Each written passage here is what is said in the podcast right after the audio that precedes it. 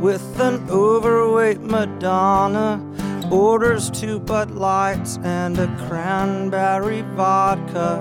Marilyn Monroe dances dirty with Darth Vader. James Dean holds hands with the Cher impersonator.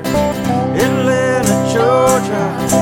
Atlanta. Hola a todos y, y bienvenidos a un nuevo especial de Pichos Salvajes Podcast. Un especial que os traemos porque, bueno, hace unos, unos días eh, terminó la temporada de, de, la NPB con un poco de retraso respecto a lo habitual, porque ha sido pues bueno, una temporada un poco especial, con, con muchos empates, por ejemplo, que luego han, han tenido su impacto en la, en la clasificación. Eh, y también, pues bueno, el parón que hubo por, por, los Juegos Olímpicos, que ha hecho que se retrasara un poco el final de, de, la temporada y demás, pero que ha sido aún así una temporada muy divertida, con campeones, entre comillas, sorpresa en, en las ligas y eh, una postemporada también bastante, bastante divertida. Y para hablar de ello tenemos, como siempre, al mayor experto en, en nuestro idioma, en todo lo que respecta al béisbol en Japón y a, la NPB, que es eh, Claudio Rodríguez, director y creador de, la web eh, baseballjaponés.com y del podcast de, la web que es la hora del béisbol japonés. ¿Qué tal, Claudio? Una temporada divertida, ¿verdad? Sí, sin duda, eh, John, gracias como siempre por la invitación. Un placer seguir hablando pues del béisbol japonés y de cómo estuvo la temporada, que sí, fue una temporada muy, muy entretenida con cambios muy bienvenidos y con cosas interesantes, pues como siempre, como se ven todos los años en, en Japón. Sí, cosas interesantes y cambios muy bienvenidos. Supongo que el cambio mmm, quizás más bienvenido por, por, ver distintos campeones es que este año no ha ganado la liga eh, SoftBank, no se ha alzado con el título de la serie de Japón. De hecho, lo más llamativo, el cambio quizás más llamativo es que ni siquiera este año se ha, clasificado para la serie de, postemporada. Ya lo avanzábamos en, nuestro resumen a mitad de campaña, pues bueno, que le estaba costando, estaba teniendo pues unas situaciones un poco complejas y demás, y al final pues ha quedado fuera. Sí, sí, tuvo un año, uh, definitivamente un año malo, eh, SoftBank, que tuvo muchos inconvenientes, muchas lesiones, eh, sus jugadores claves, especialmente los cubanos, Alfredo Espaine, eh, Yurisbel Gracial y Liván Moinelo estuvieron lesionados o estuvieron ausentes durante casi todo el año y eh, hicieron mucha falta, pues lo, lo, los uh, extrañaron porque no, no estuvieron presentes cuando el equipo más los necesitaba.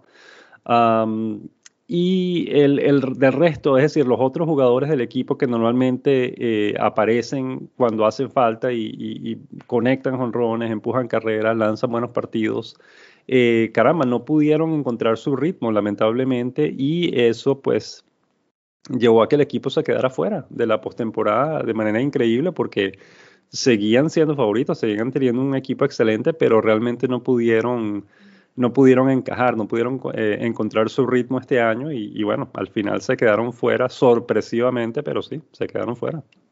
Sí, se quedaron según la, la clasificación que, podemos ver en, la web eh, se quedaron a tres partidos de del de último puesto que daba acceso a, a la postemporada y quizás el otro dato llamativo en cuanto a lo clasificatorio es que los campeones de, eh, de ambas ligas, eh, las golondrinas de Yakult en la Liga Central y los Búfalos de Orix en la Liga del Pacífico, eh, habían quedado últimos cada uno en su liga la temporada anterior y creo que he oído en tu, en tu podcast que es la primera vez que esto ocurre en la NPB, ¿verdad?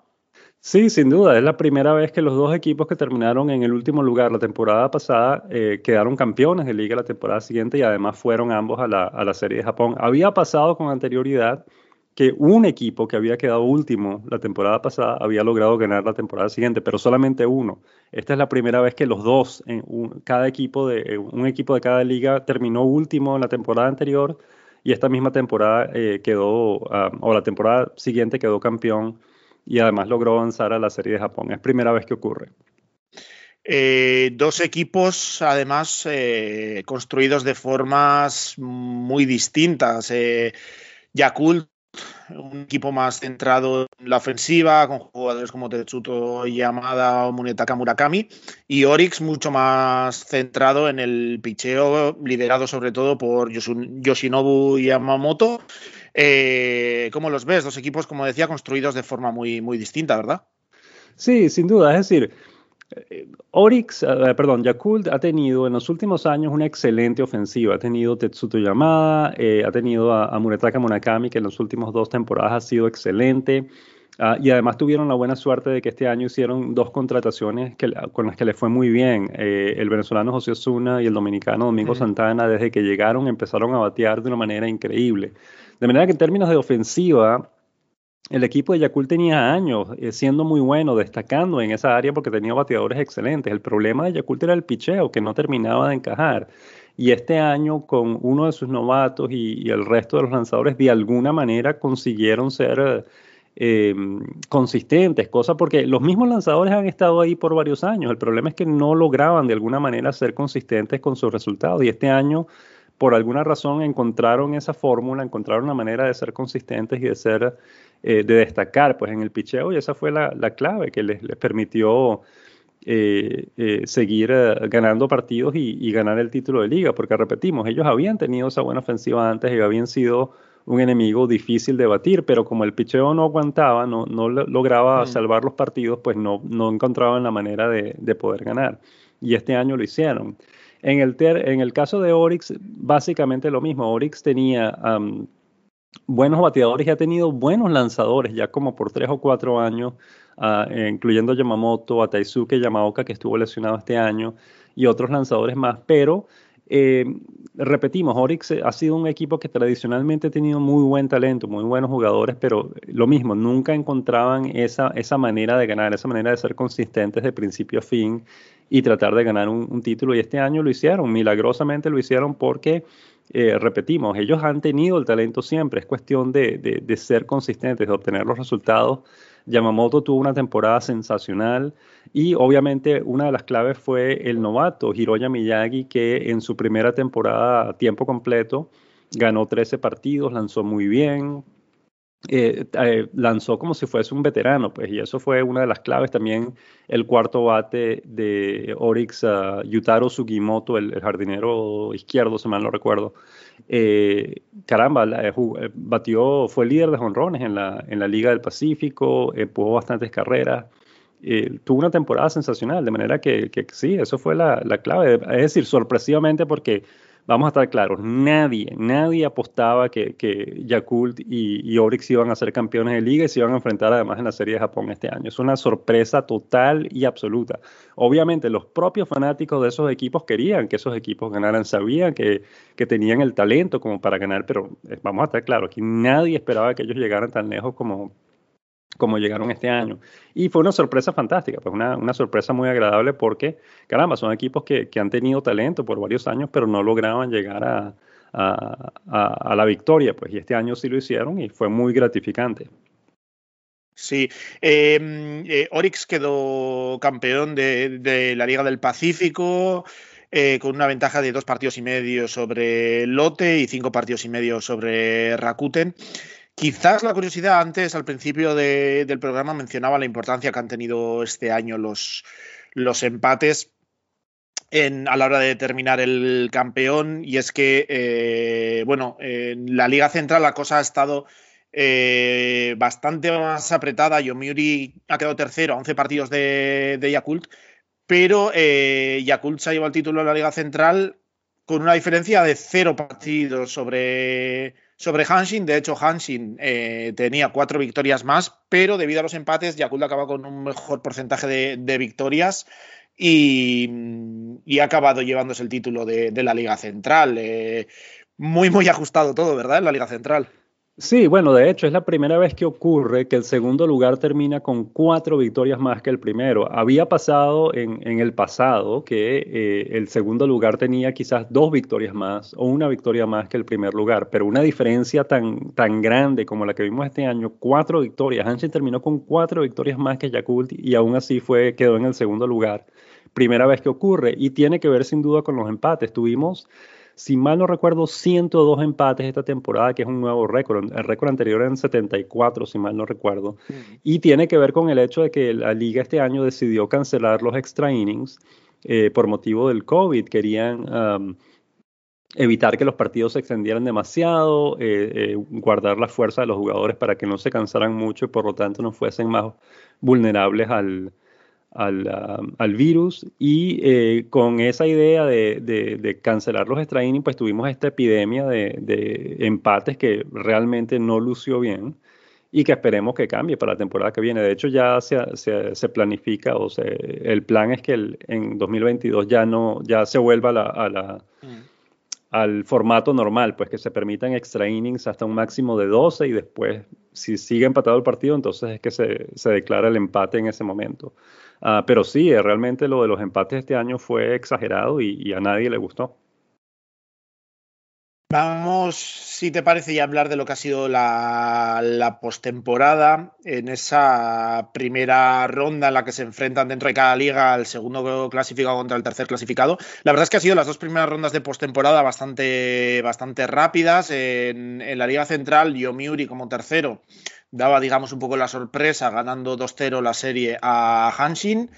Y en la Liga del Pacífico, eh, Rakuten eh, perdía la serie 1-0. En este caso, primero victoria de Chiva de, los Marinos de Lotte en el primer partido, luego empate y ya con eso, por la ventaja, por la estructura que tiene la NPB la postemporada, pues eh, daba paso a, los marinos de lote a, la final de, la Liga del Pacífico. Eh, ¿Sorpresa lo de Yomiuri ante Hanshin o se podía prever? Eh, bueno, sí, es decir, sorpresa sin duda. Yomiuri tenía el talento como para hacerlo, pero Quizás más que sorpresa de Yomiuri es decepción de Hanshin. Hanshin estuvo liderando la liga de central por la mayor parte de la temporada. Todo el mundo esperaba que este iba a ser el año de Hanshin, se esperaba que ellos iban a ganar el título de liga, que podían ir a la Serie de Japón, y al final decepcionaron, al final cayeron, quedaron muy mal, no, no, no vieron, no lucieron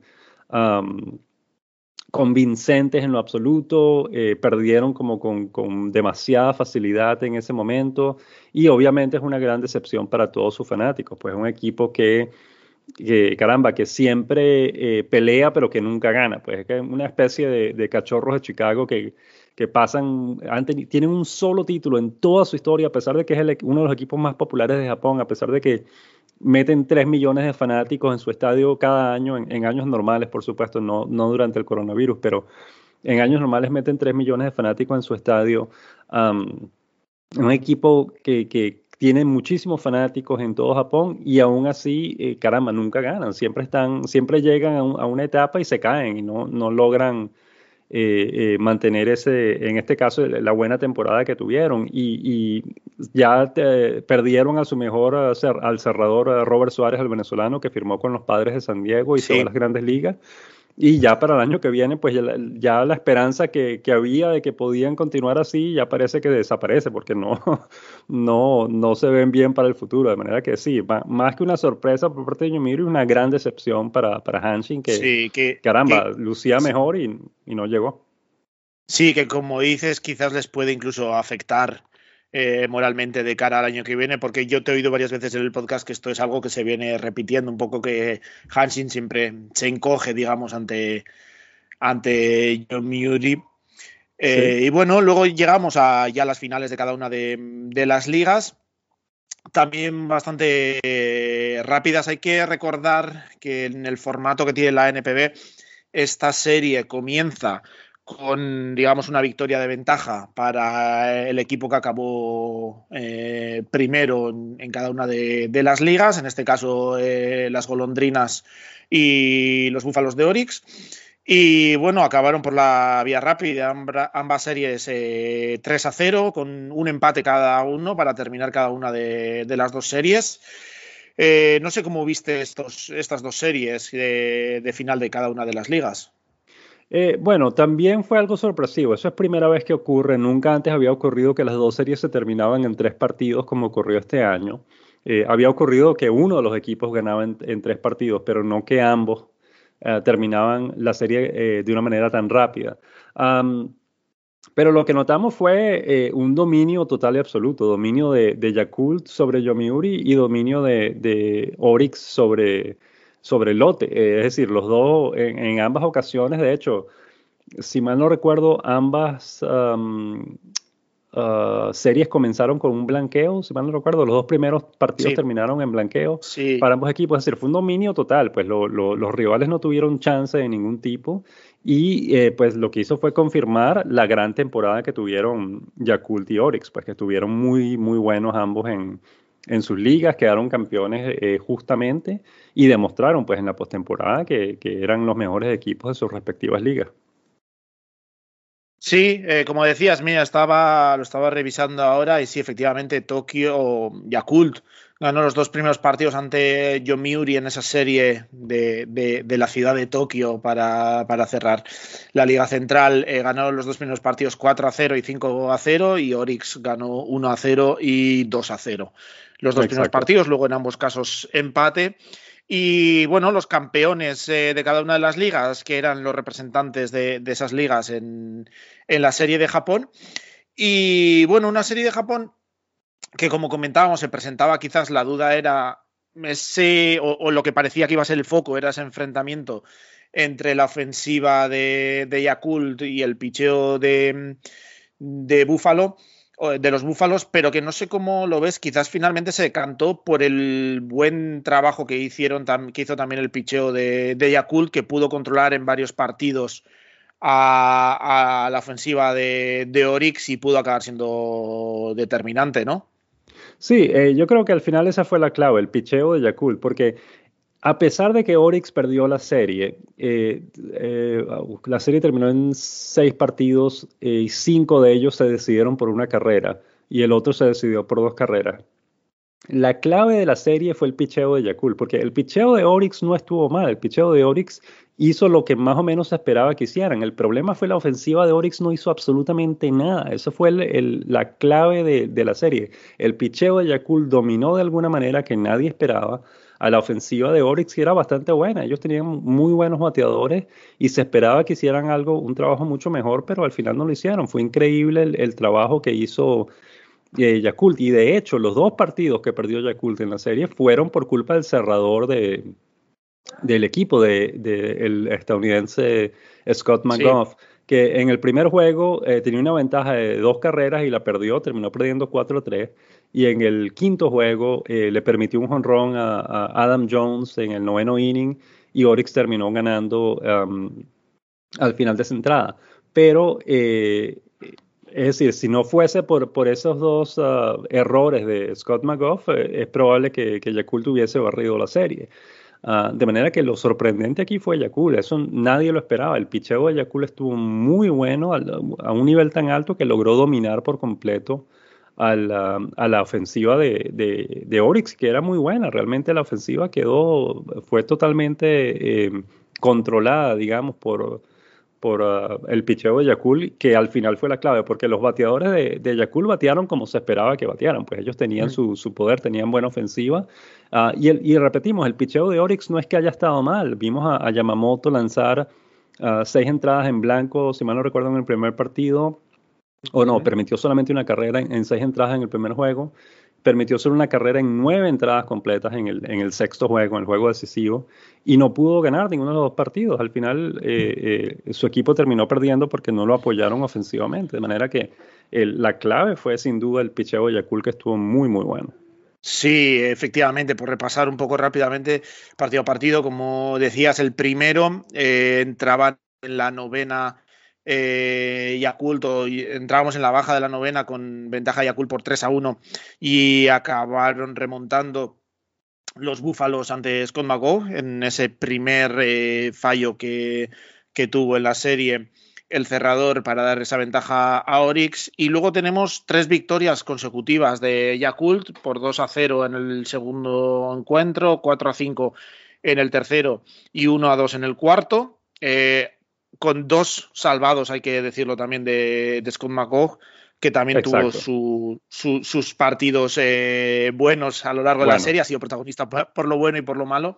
Exacto. Y finalmente en el sexto, como comentabas, eh, Orix iba por todas, ponía a Yoshinobu Yamamoto a abrir el partido, hizo su trabajo con esas nueve entradas en las que solo permitió una carrera, pero es que, como decíamos, la clave, el picheo de, de, de, Yakult, que con el abridor Takanashi, Hirotoshi Takanashi, pues, eh, o comandados por él, eh, consiguieron mantener al equipo en el partido, que Orix tampoco anotara, y finalmente en la decimosegunda entrada consiguió la victoria eh, Yakult en un partido que no pudo estar más emocionante.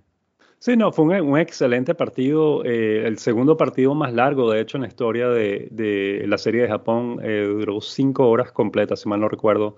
Em, y esa es otra, otra cosa que hay que destacar. Yakult no repitió abridores en la serie y utilizó un abridor distinto en cada uno de los seis juegos de la serie, cosa que no hizo Orix. Orix sí, sí apeló a, su as, a, Yamamoto, para que lanzara otra vez en el sexto juego. De manera que incluso una profundidad de la que nadie estaba al tanto, eh, Yakult tenía pues eh, muchísimas opciones para, para abridores en, la serie de Japón y utilizó un lanzador, un abridor distinto en cada juego y, le fue bien con todos ellos, fue increíble realmente el, trabajo de Yakult. Y una cosa que hay que destacar, uh, que al final, si mal no recordamos, ese fue el MVP de la serie, el receptor de Yakult eh, Yuhei Nakamura, si mal no recordamos el nombre, eh, él fue clave en, no solo en la serie de Japón, sino en la temporada regular. Gran parte del título tiene que ver con su experiencia detrás del plato. Em, sabiendo cómo manejar a sus lanzadores, sabiendo qué picheos eh, pedir en cada ocasión. Eh, esa realmente fue la clave del, eh, o una de las grandes claves del triunfo de Yakult. No solo que el picheo estuvo muy bueno, sino que tuvieron un receptor muy inteligente que sabía qué, qué lanzamientos pedir en cada caso. Sí, como por lo que leo fue una de las cosas que destacaron de, de Yuhei Nakamura para ser nombrado jugador más valioso, además de, conseguir tres empujadas, bateando 318 de promedio y eliminar a dos eh, rivales robando bases, pues eh, esa gestión que hizo del, del picheo de Yakult fue mm, clave.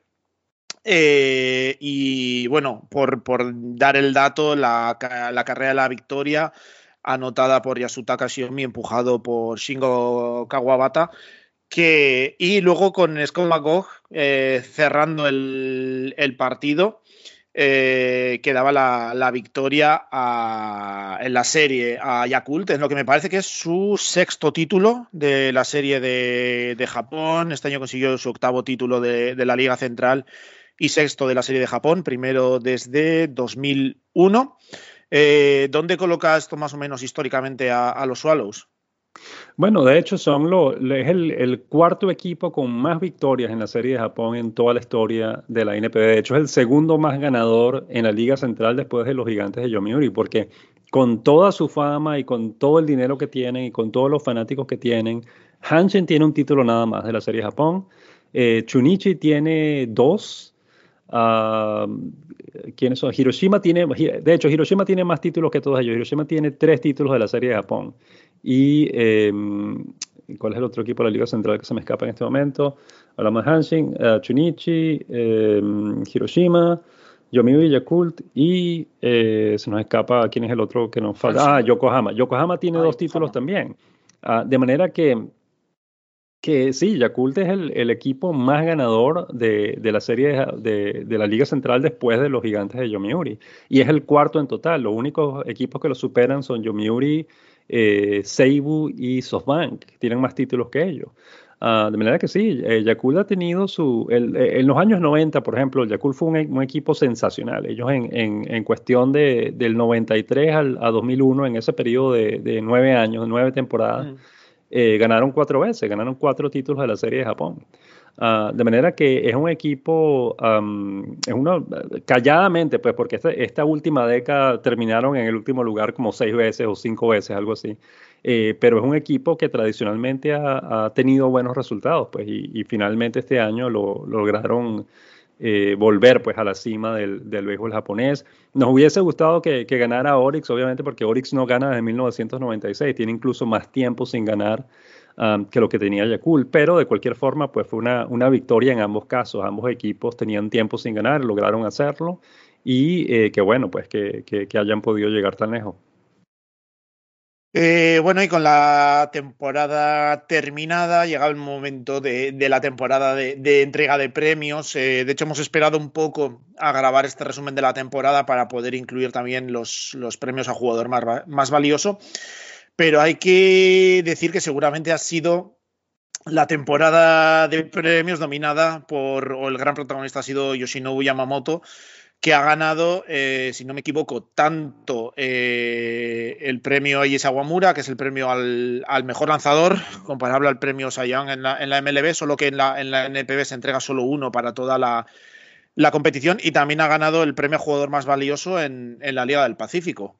Así es, y ganó un guante de oro, ganó la triple corona de bateo, lideró la Liga del Pacífico en 14 categorías distintas. Eh, la temporada que tuvo Yamamoto es, es increíble, es una cosa histórica, eh, dominó por completo, pero por completo, en toda categoría posible dominó a los lanzadores de la Liga del Pacífico. De hecho, lo único que no ganó, que hubiese podido ganar en cualquier otra ocasión, fue el premio al novato del año, que de hecho el único lanzador que ha logrado ganar novato del año, jugador más valioso y premios Aguamura es a Hideo Nomo, que cuando debutó en la, en la INPB en la temporada 1990 hizo todo eso. Él ganó triple corona, ganó novato del año, ganó MVP y ganó eh, premios Aguamura. De hecho, Hideo Nomo fue el primer lanzador de la Liga del Pacífico en ganar el premio Sawamura porque por muchísimo tiempo, es decir, desde que se creó en 1950 hasta eh, 1990, ese premio se entregaba exclusivamente a lanzadores de la Liga Central.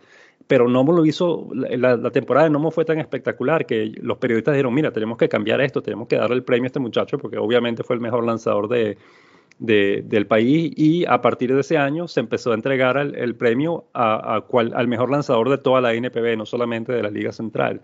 Uh, de manera que Nomo es el único otro caso que superaría a Yamamoto en este caso, pero la temporada que tuvo Yamamoto este año fue absolutamente sensacional. Es decir, que eh, récord de 18 y 4, tuvo, o 18 y 2, no recuerdo cuántas derrotas tuvo, eh, efectividad de 1.39. Eh, y repetimos, triple corona, fue líder de efectividad, líder de ponches, líder de victorias, líder de aperturas, líder de entradas lanzadas, es decir, líder de todo. 14 categorías fue líder uh, Yamamoto y además el, premio Sawamura, el guante de oro, y el premio al jugador más valioso de la temporada regular y campeón olímpico, eh, olímpico perdón, porque ganó la medalla de oro en los Juegos de Tokio también, de manera que, caramba, no se le puede pedir más a, a Yamamoto. Sí, un año prácticamente perfecto para, sí, sí. para él, porque además ya hemos comentado que también la serie de Japón, él hizo todo lo posible y todo lo que estaba en su mano para, para facilitar al equipo que ganara el título, pero no le acompañó en este caso seguramente la, la ofensiva.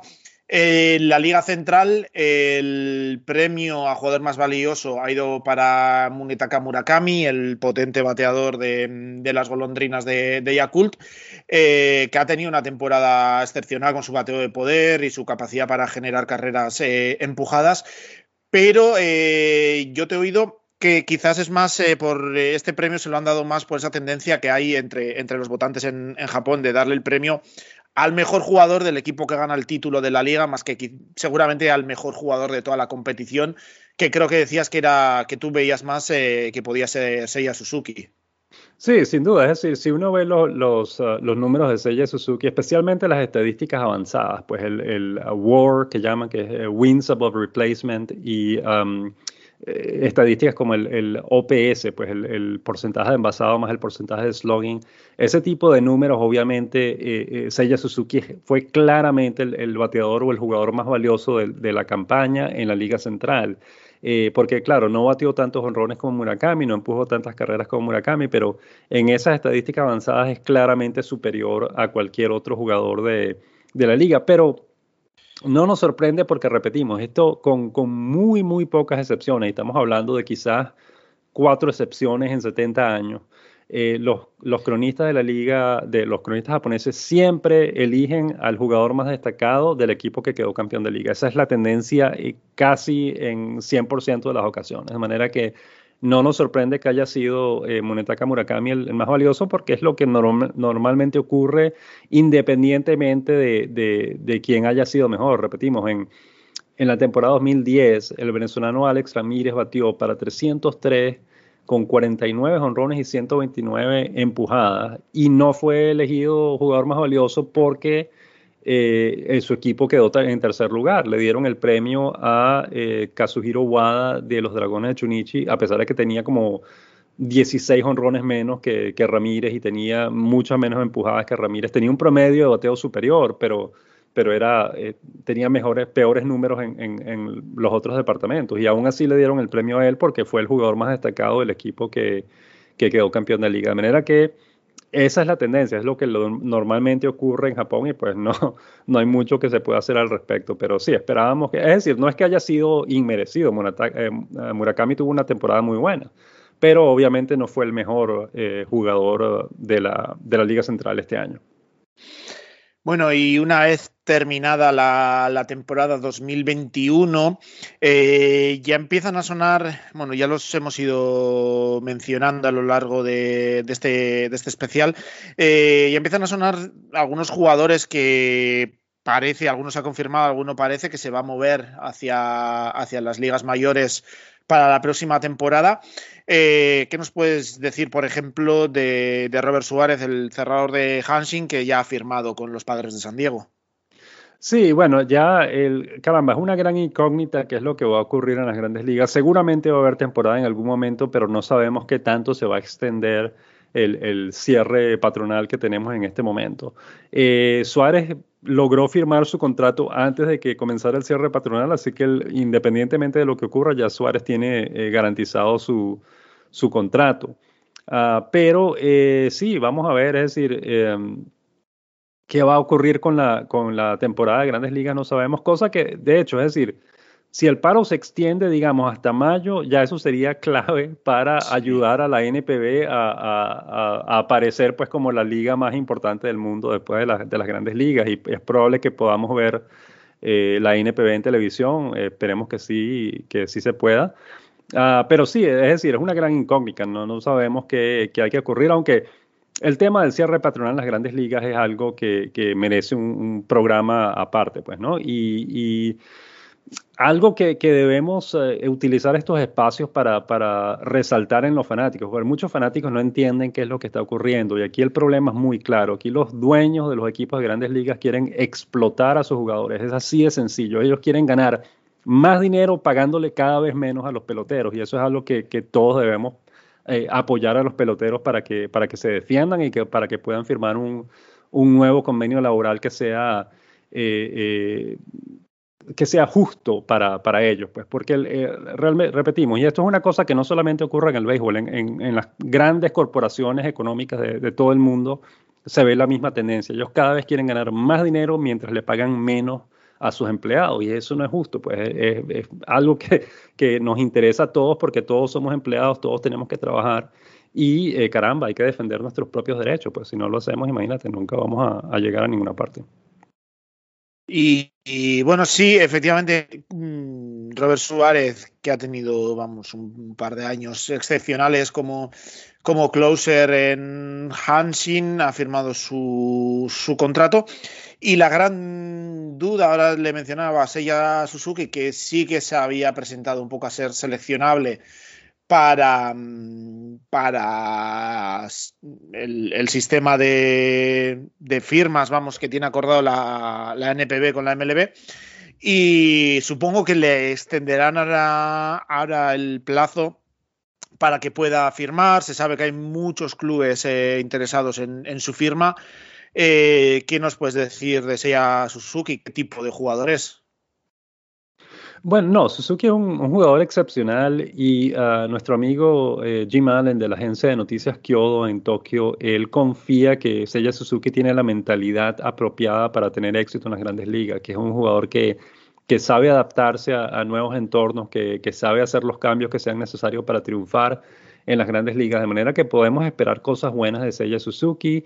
va a depender obviamente de eh, qué equipo lo termina contratando, es decir, Eh, en el caso de Shohei Otani, por ejemplo, el éxito extraordinario que ha tenido Shohei Otani tiene muchísimo que ver con su selección de equipo. Pues cuando él tuvo el chance de seleccionar a qué equipo quería irse y él seleccionó a los Angelinos de Los Ángeles, esa fue una decisión increíblemente astuta, increíblemente inteligente, porque él llegó al equipo que más chance le daba de hacer lo que él quería hacer. Si él hubiese terminado con los Yankees de Nueva York, es probable que no jamás hubiésemos visto al, al Shohei Otani que conocemos hoy día. De manera que lo mismo va a ocurrir con Seiya Suzuki, va a depender de qué equipo cae. Si cae en los Yankees de Nueva York y, le va mal, después de un año probablemente lo dejen en libertad o lo cambien a otro equipo, lo que fuese. Pero si cae un equipo eh, como los Marineros de Seattle o los Angelinos de Los Ángeles, un equipo de, más bajo perfil, donde no hay tanta presión y, donde están dispuestos a ser pacientes con él y darles la oportunidad que necesita para que triunfe, entonces es probable que veamos un, un mejor Saya Suzuki que tenga más éxito en, su carrera en las mayores. Pero en, términos de pelotero es excepcional, pues tiene buen brazo, buena defensa, ha ganado guantes de oro, tiene capacidad para batear para promedio y para batear jonrones también. Ah, es un excelente jugador, sin duda alguna.